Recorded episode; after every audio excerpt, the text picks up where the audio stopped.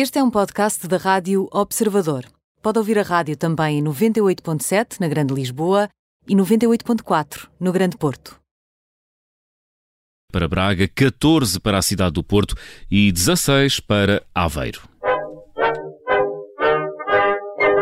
Agora é que é o Palerma, não é? Senhores passageiros, fala-vos o comandante Rochadores. Neste momento estamos a sobrevoar a Antártida. O Rochadores é o meu alter ego de grande prestígio. Quando o presidente Marcelo Rebelo de Sousa fez aquela quarentena logo no início da pandemia, os americanos também se fartaram de falar nisso. Foi qualquer coisa do género, epá, what a pussy e tal. Vocês neste momento não conseguem constatar, mas a minha preocupação com a masculinidade tóxica é tal que fiz esta rubrica toda, envergando uma combinação, um cinto de ligas e um sutiã push-up. Tiago, isso é muito pouco profissional da tua parte. E de maneira que, no fundo, é muito isto com o Tiago Dores, todos os dias, nas manhãs 360, das 9 às 11. E Não sei também, se depois disto vale a pena voltares amanhã. agora sim, e também nas plataformas podcast e quase sempre em destaque em observador.pt. 19 minutos depois das 7 da tarde, vem aí o Pet Radio com o veterinário Nuno Paixão.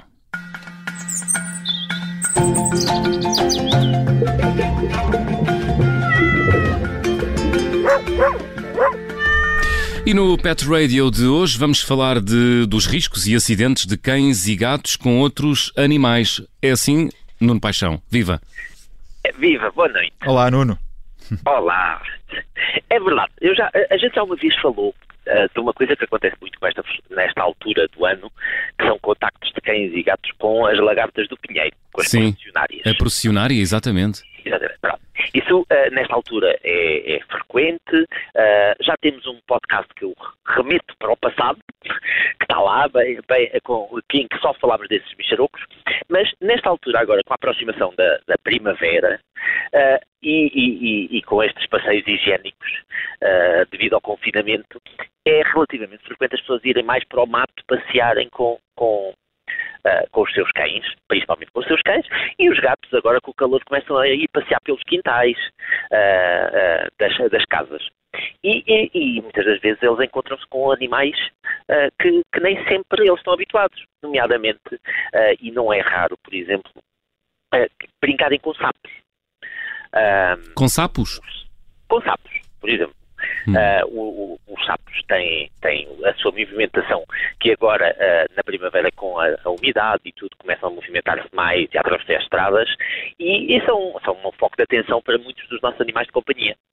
Ah, e e, ah, os sapos, ah, que são fundamentais para a manutenção da, ecolo- da ecologia, e, e não é por eles serem uma fonte de reação dos nossos cães e gatos que a gente vai agora andar a perseguir os sapos, mas temos que nós, os, os tutores, os responsáveis dos cães e dos gatos, assegurar que protegemos os nossos cães e os nossos gatos e protegemos o próprio sapo destes contactos.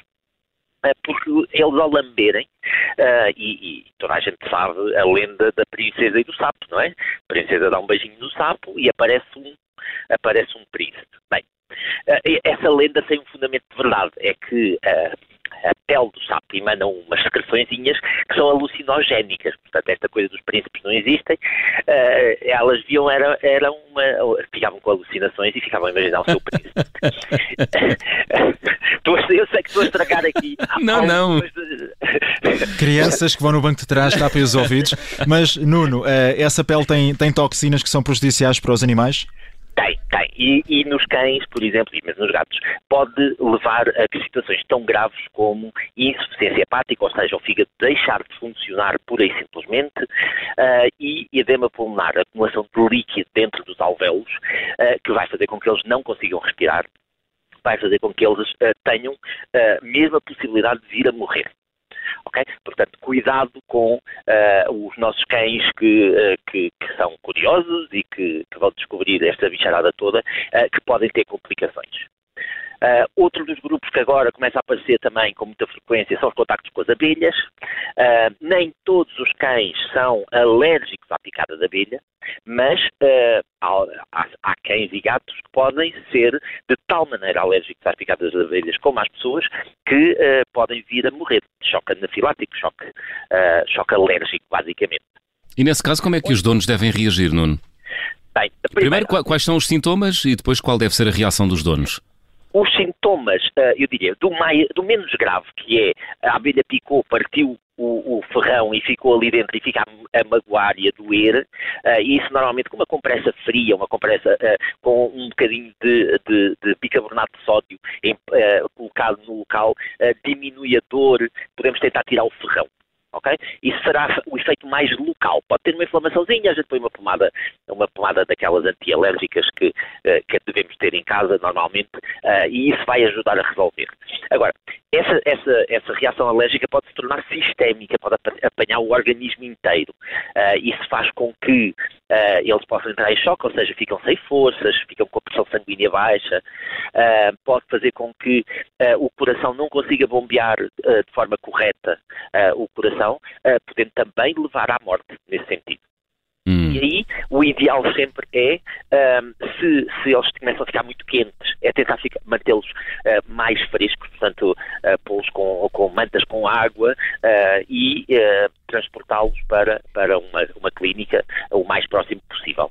Se já sabemos que eles têm estas sensibilidades, bem, devemos já estar preparados com medicação e quando vamos passear para o mato com eles, uh, já devemos levar a medicação uh, que o nosso médico veterinário tenha recomendado hum. antes para caso aconteça alguma destas coisas. Que, que medicação é que, usa, é que se usa nestes casos, uh, Nuno? Bem, muitas das vezes usamos a cortisona, porque é o mais rápido e mais eficaz. Agora, é recomendável que faça essa, esta, esta conversa, esta discussão com o médico veterinário assistente para poder então já ter as, as doses calculadas em casa e ter essa prescrição prévia. Muito bem. Portanto, sapos, abelhas, mas habitualmente os animais domésticos, portanto, cães e gatos, também de vez em quando encontram lagartos no campo. É, olha, aí os lagartos, eu, eu, a gente tem que ter cuidado com os, com os gatos, principalmente a caçarem lagartixas. É? Todo o bom dono de gato. Aquelas sabe, que são mais pequenas conhecidas como as sardaniscas. Exatamente.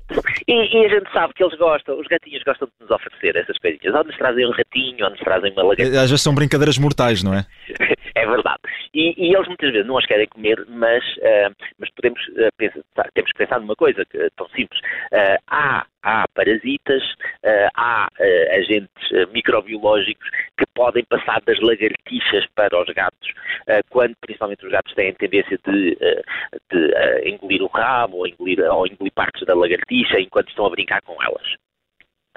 Apesar de ser uma coisa que parece inofensiva, bem, primeiro, pelo interesse das lagartixas, porque são, uh, e tenho que defender também o interesse das lagartixas, uh, que também são fundamentais na, na, na fauna nacional, e, e, elas controlam muitos dos insetos que depois nos vão chatear, e, e se, se temos que os proteger. E também proteger o próprio gato, porque pode ter essas consequências.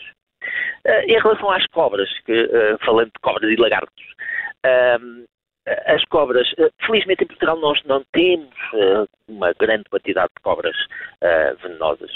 nós temos duas espécies de víboras, que elas são muito pequeninas, elas são, elas são muito, muito tímidas e, e, e, muitas vezes desaparecem antes de nós ou o cão ou o gato chegarem ao local.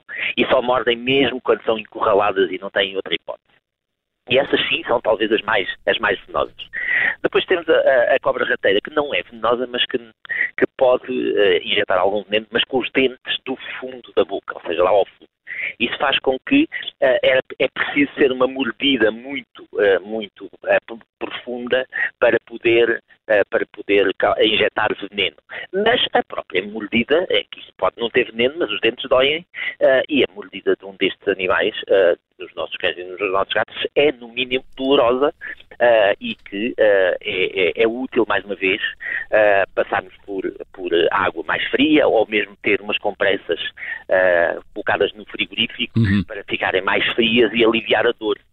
E usamos pomadas anti-inflamatórias e antibióticos. Não peço desculpa, eu fiquei sem perceber. Essas as cobras, as duas cobras venenosas que existem em Portugal, podem matar ou não? Desculpa, fiquei sem perceber.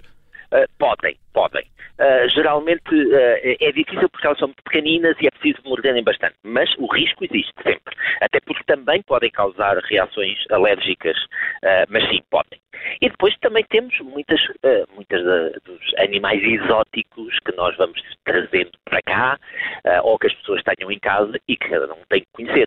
Hoje em dia não é raro alguém ter um cão e um gato, mas também ter uma tarântula ou ter um escorpião uh, ou, ou, outro animal que não é comum da nossa natureza uh, ou que não existe, mas que pode ser um risco para, uh, para eles também. E em casa cabe aos, aos responsáveis dessas tarântulas e desses, desses que muitos deles já não têm veneno, porque até já foram criados em cativeiro e o que seja, mas se por acaso tiver, assim que notarem alguma alteração, devem informar o médico veterinário de que têm esses animais em casa e a possibilidade de terem picado ou mordido o cão ou o gato. Hum, cautela acima de tudo, não é? Cautelas acima de tudo. É, é mas realmente qualquer interação entre animais pode ser uh, muito saudável e maravilhosa de, de se assistir, mas também pode ser dramática. Muito bem. Sapos, abelhas, cobras e lagartos e contactos com animais domésticos como e, cães e, e gatos. cuidados a ter a, a, nesses passeios aí pela, pela floresta, não é? Exatamente. Cuidados. Nuno Paixão, até para a semana. Bom até fim de semana. semana. Bom, passe... Bom passeio pela floresta, apesar de estar a chover. É verdade. Um abraço, Nuno. um abraço, Nuno. Um abraço, até à próxima.